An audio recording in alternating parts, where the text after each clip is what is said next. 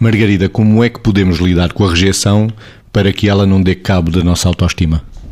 Cuidando primeiramente da autoestima. Ou seja, vamos olhar para isto, que é a autoestima resulta da análise que fazemos na relação connosco mesmos, que vem frequentemente da relação que estabelecemos com os outros.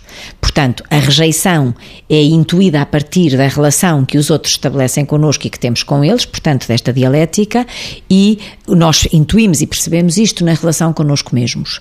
E para trabalhar a nossa autoestima, claramente, eu sou das pessoas que acho que a autoestima não se trabalha individualmente, sendo que conhecemos uma série de programas que nos levam a trabalhar a autoestima e que passam até por exercícios concretos concretos que são exercícios individuais. Muitos deles que são simples, mas há autênticos desafios de superação. Eh, que nos fazem desinstalar, vamos dizer assim, das águas e dos mares mais frequentemente por nós navegados, que nos fazem sair de nós e que nos fazem chegar mais e mais além, com todas as consequências que isso depois tem no nosso melhor desempenho na relação com os outros. Portanto, este é um aspecto fundamental que é um conjunto de exercícios que podemos fazer na nossa individualidade. Agora, nunca esquecendo que esse tipo de trabalho que se pode fazer, e há abordagens para, claramente, teóricas, técnicas, para para trabalhar a autoestima não pode deixar de ter em conta o nosso reajustamento e melhoria, na, melhoria no estar na relação com quem nos rodeia. Vítor, o que é que podemos fazer para que a rejeição não dê cabo da nossa autoestima? Tudo o que deveríamos fazer deve começar precocemente. E deve começar precocemente uh, traduzido num aforismo que depois pode ser difícil de pôr em prática, mas que é isto.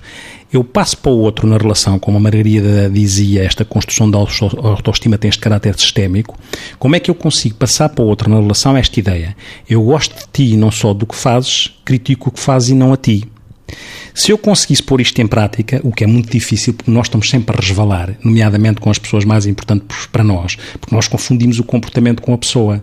E quando a pessoa cresce e se acha que o comportamento dela é ela, e quando nós fazemos uma observação crítica, dizemos tu és isto e não propriamente tu fizeste isto, e isto pode estar mal, e como está mal, da próxima vez pode estar melhor, e, e esta construção da autoestima implica este desafio de eu melhorar acerca daquilo que eventualmente está menos bem, mas quem, o que está menos bem é aquilo que eu faço, não é necessariamente o que eu sou enquanto pessoa.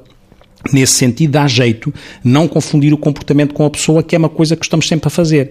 Porque se nós conseguíssemos fazer isto, estamos a contribuir para que, de alguma forma, um tripé uh, uh, de alicerce vá sendo fundamental na construção da personalidade de alguém, que é, no fundo, cruzar a autoestima com o autoconceito, aquela ideia que eu tenho de mim próprio, e com a autoeficácia, a capacidade que eu tenho, a sensação de que sou capaz de fazer coisas. Se isto for semeado, mais tarde pode escolher e pode permitir que nessa colheita exista gestão de rejeição. Não é que não se sinta a rejeição porque se sente, é que se tem competências e recursos para lidar com ela. E este devia ser um caminho de uma forma lata que devíamos percorrer.